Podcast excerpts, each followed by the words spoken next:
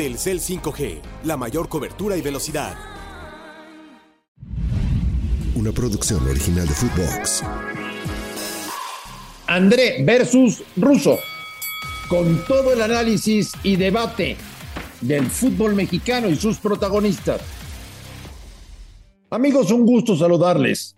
Esto es André versus Russo, Russo versus André a través de Footbox.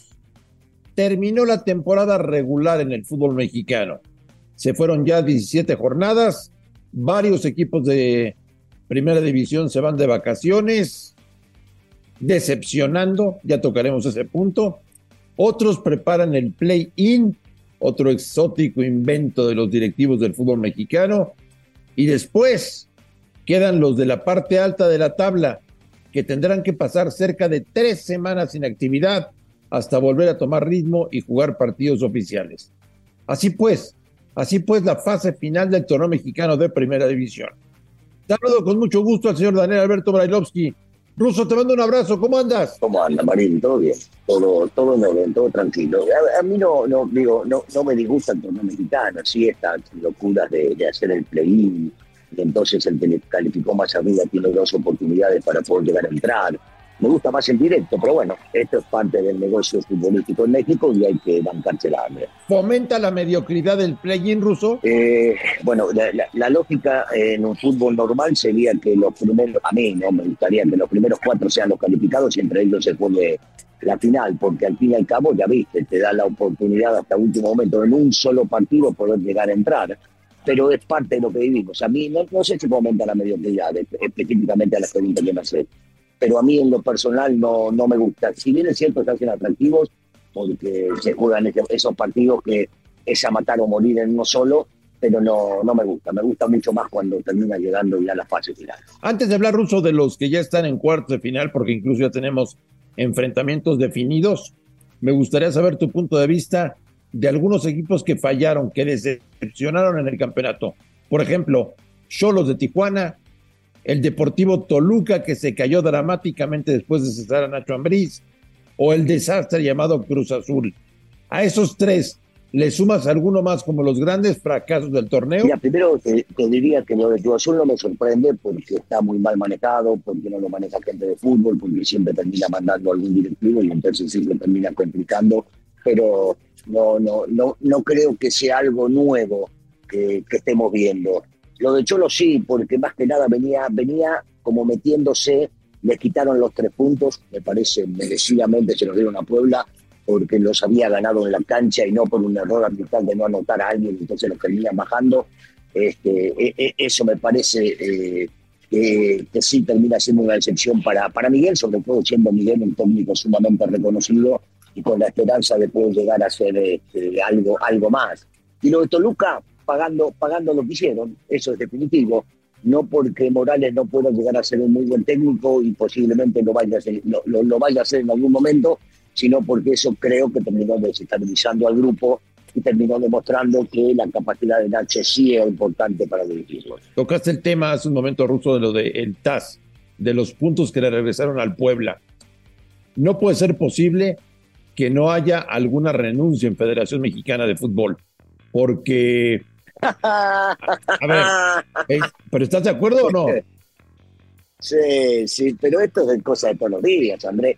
Eh, ¿Cuántas veces ha sucedido que la culpa siempre la tuvo la secretaria? Ahora vamos a... Muchas veces, sí. Y ahora vamos a revisar el reglamento para no perjudicar. No, no me jodas, André. No, no, esto no va a pasar. No va a pasar. No va a pasar porque supuestamente el reglamento está aprobado por todos los dueños, entonces no creo que vaya a haber alguna renuncia en que alguien se le haya pasado por la cabeza una cosa Pero el pueblo le está poniendo el ejemplo a varios, ¿eh?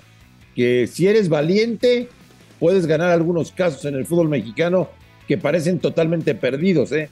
O sea, sí. a mí me parece que el pueblo fue valiente haciendo lo que hizo. Sí, ¿eh? sí, coincidimos, hombre.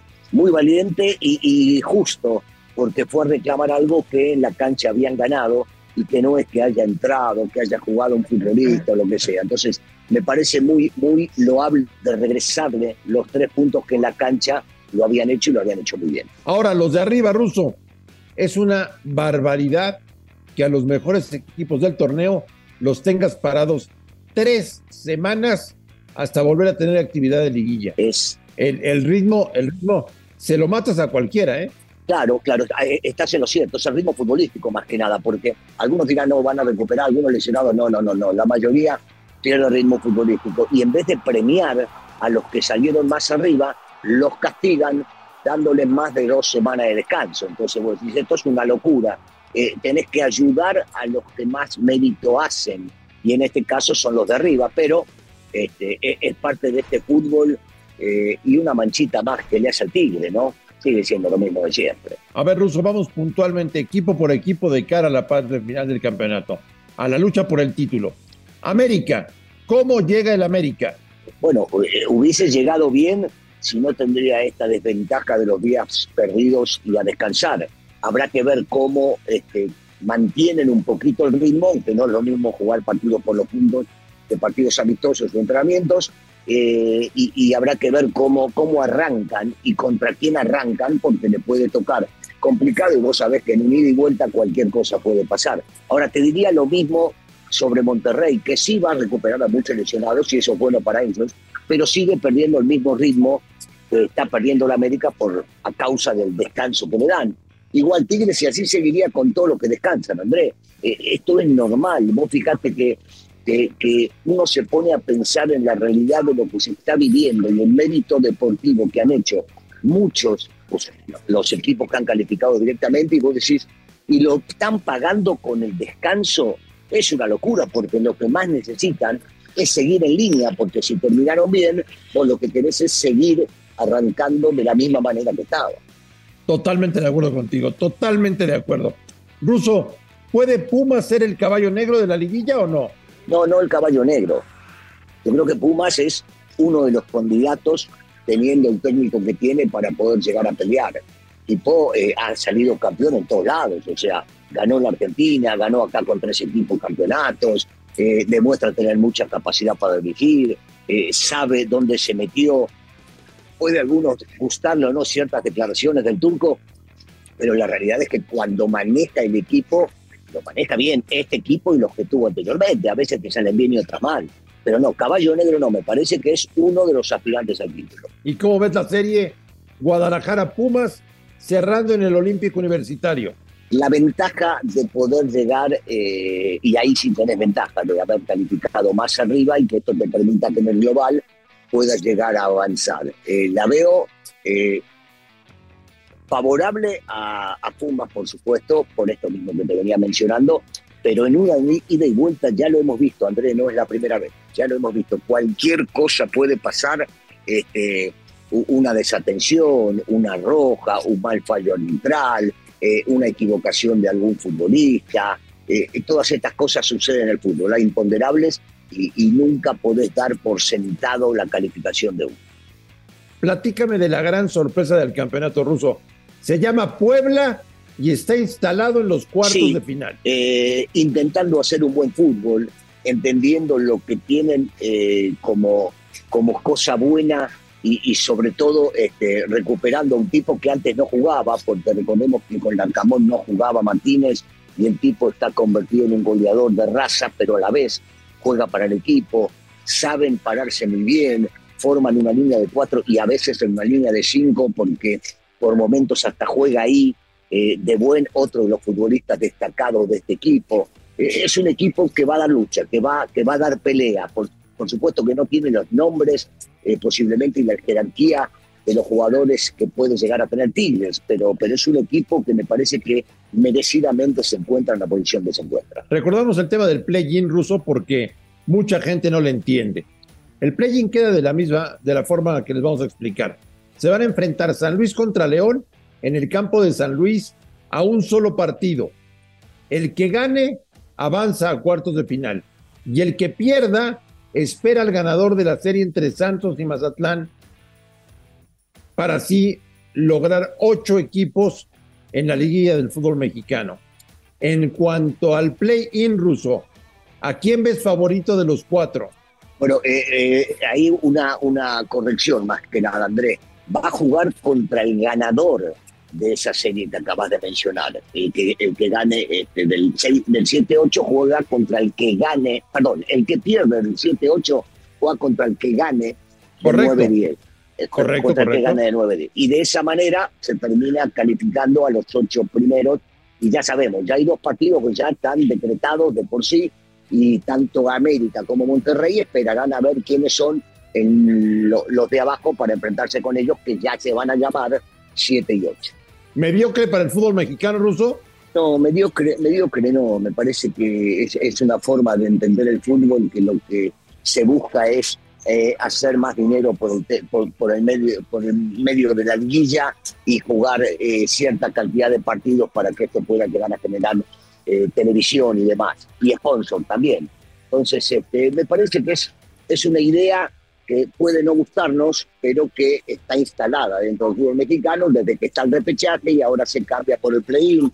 O sea, e- está instalado, está instalado y, difícilmente vamos a ver otro tipo de, de, formas de, de torneos mientras se siga priorizando la parte económica la deportiva. Te robo un momentito ruso con el tema selección. México juega el viernes en Tegucigalpa contra Honduras y me gustaría saber tu opinión de la convocatoria de Julián Quiñones a selección mayor. Bueno, eh, yo, yo siempre he dicho que si tiene todos los derechos y, y el tipo ya está naturalizado, eh, ¿por qué no? Me parece un muy buen futbolista, eh, un futbolista distinto, diferente, que, que tiene una explosividad única y que sabe moverse con, por todo el frente de la del ataque. Va, va a ser un aporte importante, va a ser un aporte importante. Habrá que ver cómo siente él o cómo se siente él con la presión, porque no hay un eh, naturalizado en el mundo que no sienta más presión que la que nació, los que nacieron en el país. Entonces, habrá que ver cómo, cómo trabaja la parte mental más que nada, pero que es un buen futbolista y que puede aportar, no tengo duda. En la convocatoria de Jaime Lozano Russo hay 10 delanteros, 10. Sí. Quiero ver cómo los Sí. va a colocar, cómo los va a alternar. ¿Qué piensa hacer Jaime en una serie de partidos ida y vuelta ruso que tendría que ganar México sin ningún problema, ¿no? Y, habrá que ver si cambia su estrategia, su forma de jugar, por lo que hemos visto hasta ahora, porque se ve difícil, o por lo menos no lo veo este, desde el lado de Gino jugar con dos centrodelanteros y dos por afuera. Por lo general no lo ha hecho, sí de recambio. Entonces habrá que ver cómo, cómo lo maneja él, si realmente piensa llegar a cambiar eh, el estilo, la forma de juego, si tiene tiempo como para poder llegar a entrenarlo, eh, pero que tiene calidad como para poder llegar a hacerlo, por supuesto que la tiene. Señor Brailovsky, nos metemos de lleno en fecha FIFA. Estaremos en contacto usted y yo, si le parece.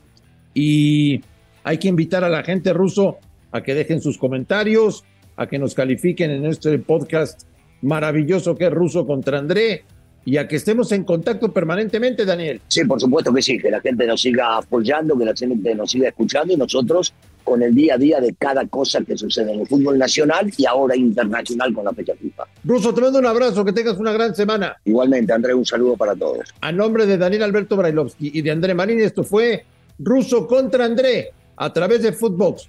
Gracias por escucharnos, un fuerte abrazo y estamos en contacto. André versus Ruso. Una producción original de Footbox.